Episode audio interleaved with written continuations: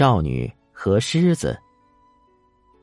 从前有一个商人准备出门做一次短途旅行，他有三个女儿。出门前，他问他的女儿们想要自己给他们带回来什么样的礼物。大女儿说想要珍珠，二女儿说想要宝石，但是小女儿却想要让她亲爱的爸爸给她带一支玫瑰花来。当时正是冬天寒冷时节，要想买到玫瑰花，可以说是一件不可能的事。爸爸却知道。这个最漂亮的女儿对花儿情有独钟，所以他还是答应她，尽一切努力为她带一支玫瑰花回来。亲吻了三个女儿之后，父亲告别他们出发了。当商人返程回家时，他为两个大女儿买到了他们所想要的珍珠和宝石。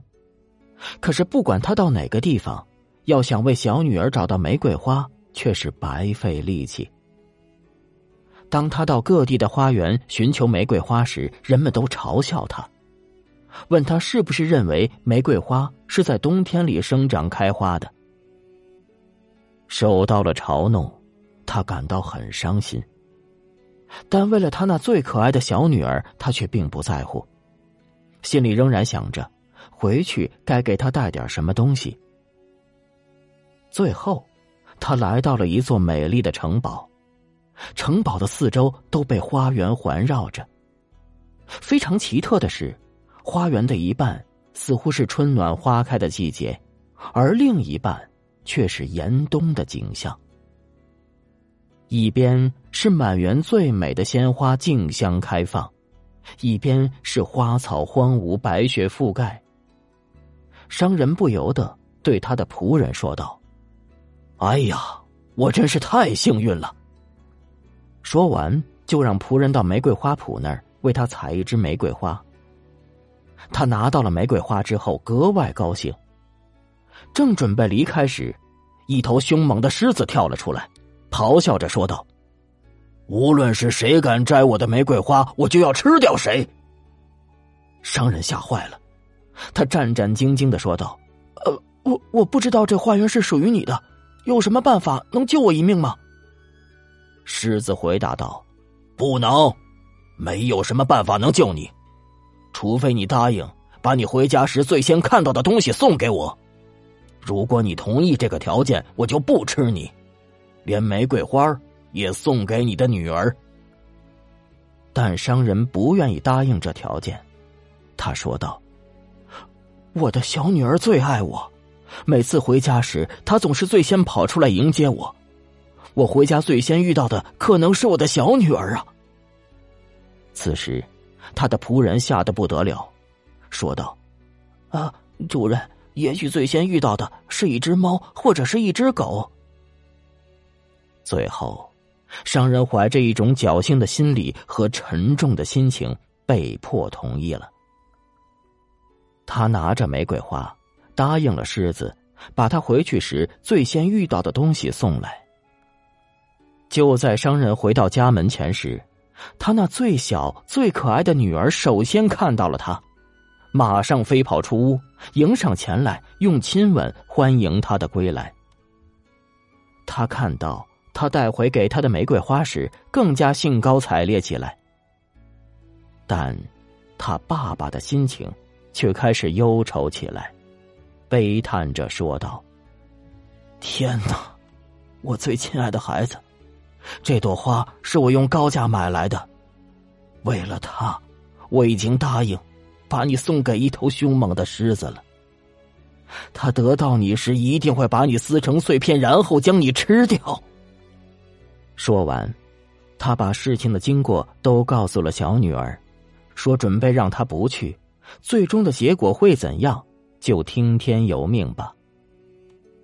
但他女儿听了之后，却安慰他说道：“亲爱的爸爸，你必须履行自己的诺言。我要到狮子那去，并设法驯化他，他也许会让我安然无恙的回家来的。”第二天早晨，他问清楚去路，告别了父亲，大胆的踏进了森林。其实。那头狮子是一个被施了魔法的王子。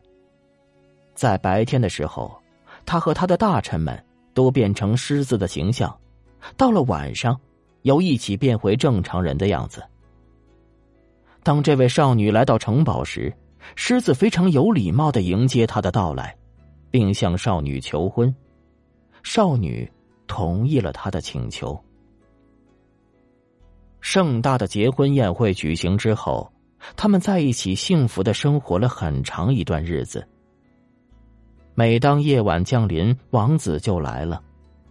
他召集大臣觐见和他相会，但是天一亮就离开新娘，独自而去。小女儿不知道他到底去了哪里，但每到夜晚他又会回来，每天如此。有一天，王子对他说：“明天你大姐姐结婚，你爸爸要在家里举行一个盛大的喜庆宴会。如果你想去看看他们，我就让我的狮子带你过去。”这对时时刻刻都想去看看父亲的小女儿来说，真是太高兴了。第二天，他和狮子们一道出发了。每一个看到他的人都格外的高兴，因为他们认为小女儿已经被狮子咬死过了很久了。现在又看到他回来，觉得真不容易。小女儿告诉他们，自己现在生活的很幸福，她在家一直待到宴会结束，才返回森林里去。不久。二姐又要结婚了，他也被邀请去参加结婚典礼。他对王子说：“这次他必须和他一起去，让他一个人是不会去的。”王子不同意，说这是一件非常危险的事情，因为只要有一丝灯火的光照着他，他身上的魔法就会更加邪恶，他会变成一只鸽子。他要被迫在世间到处飞行七年，可是小女儿不答应，还说会细心照料，不会让一丝灯火的光线照到她的身上的。最后，他俩一起出发了，还带上了他们的孩子。到家后，他选择了一间墙壁很厚的大厅，让他待在里面。但不幸的是。厅门之上，有一条裂缝，谁也没有发现。盛大的婚礼举行了，就在结婚队伍从教堂返回经过这座大厅时，队伍里举着的火炬有一丝光线从厅门的裂缝射进了大厅，正好照在了王子身上。刹那间，王子消失了。等他妻子进来找他时，只发现一只白色的鸽子。王子对他说：“我必须在世界各地到处飞行七年，而且时常会掉落一根白色的羽毛，那是我指给你我去的方向。你跟着他，最终就会追上我，从而解救我，让我获得自由之身。”说完，王子飞出了大门。小女儿跟着鸽子毫不犹豫的追去。王子飞呀，不停的飞呀，小女儿追呀，不停的追呀。在天地之间广阔的世界里，小女儿循着王子不时掉落的白色羽毛的指引之路勇往直前。她身心合一，对世间万事不闻不问，绝不旁顾。小女儿不休息，也不睡觉。整整七年，终于就要过去了。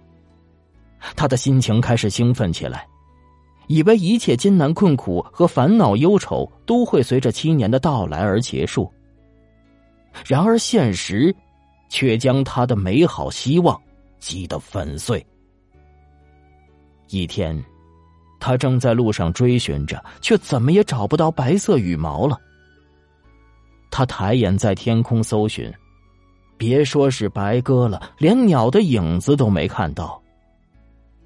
他长叹一声：“老天爷，没有人能帮助我了。”他迎着太阳走去，对着太阳说道：“太阳啊，你的光辉普照在大地之上，你俯视着群山峡谷，你可曾见过一只白鸽吗？太阳居然真的说话了，没有，我没有看见白鸽，但是我送给你一个小匣子，在你最需要帮助的时候就打开它。他很感激的向太阳道谢之后，继续寻找着白鸽的踪迹。随着夜幕的降临，月亮慢慢的升起来了。看到月光映着大地，他对着月亮大声喊道：“月亮啊，你的清辉照映在山川田野之上，你可曾见过一只白鸽吗？”“没有，我帮不了你的忙，但是。”我可以送给你一只鸡蛋，在你最需要的时候打碎它。他真诚的向月亮道谢之后，又继续寻找着白鸽的踪迹。晚风吹拂过来，吹到他的身边时，他大声说道：“晚风啊，你穿过树林，拂过林梢，摇动着树叶，你可曾见过一只白鸽吗？”“没有。”但是我可以问问其他的风儿，他们也许见过。东风和西风来了，他们都说没有看见白鸽，但南风却说：“我看见过这只白鸽，它呀飞到红海去了，因为七年已经过去，他变成了一只狮子。此时此刻，他正在和一条飞龙搏斗。”那条龙是一个被施了魔法的公主，她想把你和她分开呢。听到这消息之后，晚风说道：“我告诉你一个诀窍，你到红海去，靠右边的岸上有一排柳树枝，你按顺序数过去，数到第十一只时将它折断，然后用柳树枝去抽打那条龙。”狮子就会赢得胜利，他们两个也会变回人的样子出现在你面前。千万记住，你要立即上前挽着你心爱的王子动身回家。于是，这可怜的人儿又踏上了追寻之路，来到了红海。一切正如晚风所说的一样。他拔下第十一棵柳树枝，用力抽打那条飞龙。刹那间，狮子变成了王子，飞龙也变成了一位公主。惊喜之下，他竟然把晚风给他的告诫忘了。结果，让那个公主看准机会，用手臂挽着王子，带着他离去了。这位远道而来的不幸女人又被抛弃了。孤独凄凉又伴随着他，但是他没有气馁，仍然鼓足勇气说道：“我要继续追寻他，只要是风能吹到的地方，有公鸡啼叫的地方，哪怕是天涯海角，我也要去寻找，一定要再次找到他为止。”于是，小女儿又开始了艰难的跋涉。功夫不负有心人。他终于来到了一座城堡，王子正是被公主带到了这里。看来这儿正筹备着一个宴会。他向路人一打听，原来是要举行一个结婚宴会。小女儿拿出太阳给她的小匣子，因为此刻她已经非常绝望了。他打开一看，里面放着的。是一套闪烁着阳光般光彩的、令人炫目的礼服。他穿上礼服走进了王宫，所有的人都把目光移到了他的身上。新娘看见他穿的礼服，非常羡慕，问他是否愿意出卖。他回答说：“金子和银子是买不到的，除非用血和肉才能换取。”公主不懂他的话，问他是什么意思。他说：“今天晚上让我在新郎的房内和他谈一次话，我就把这礼服送给你。”公主最后同意了，但她吩咐她的仆人给王子喝一杯安眠药水，让他既不可能听到这个女人说话，也不可能看到他。到了晚上，王子睡着了，他被带到他的房间里。他在他靠近脚的一头坐下，说道：“我追寻你有七年了，太阳、月亮、晚风都帮我寻找你，最后是我帮你战胜了飞龙，难道你就把我完全给忘了吗？”可惜，王子此时睡得正香，他的话传到王子耳朵里，迷迷糊糊的，就好像是风拂过杉树的沙沙声。第二天早晨，他被带了出去，无可奈何之下，只得交出了那件金光闪闪的礼服。看到自己的努力竟毫无结果，他走出王宫。伤心的跑到外面的草地上，便瘫了下来，失声痛哭。